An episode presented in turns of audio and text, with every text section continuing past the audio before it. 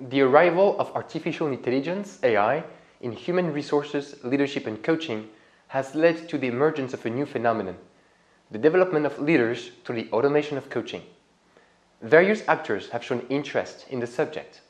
In 2017, startups launched coaching applications using natural language processing and machine learning algorithms.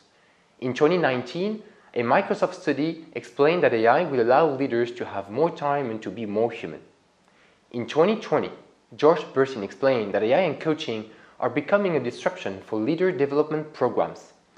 Also in 2020, Grassmann and Schermuly published the first academic article on the subject, and in 2021, the International Coaching Federation initiated the development of the first standards for AI in coaching.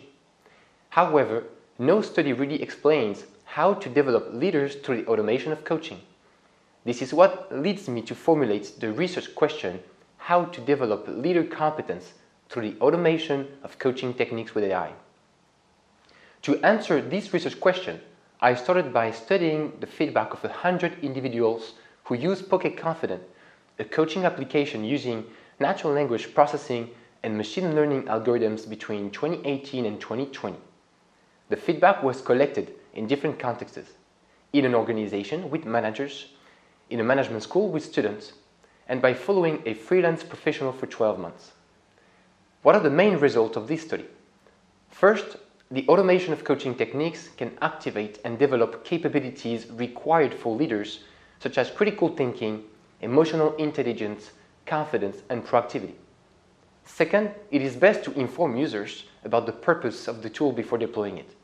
And third, when users have adopted the tool, they can develop an empathetic and trusting relationship with the tool. The results of the study also highlight the dynamic and instrumental nature of competence in work and training situations.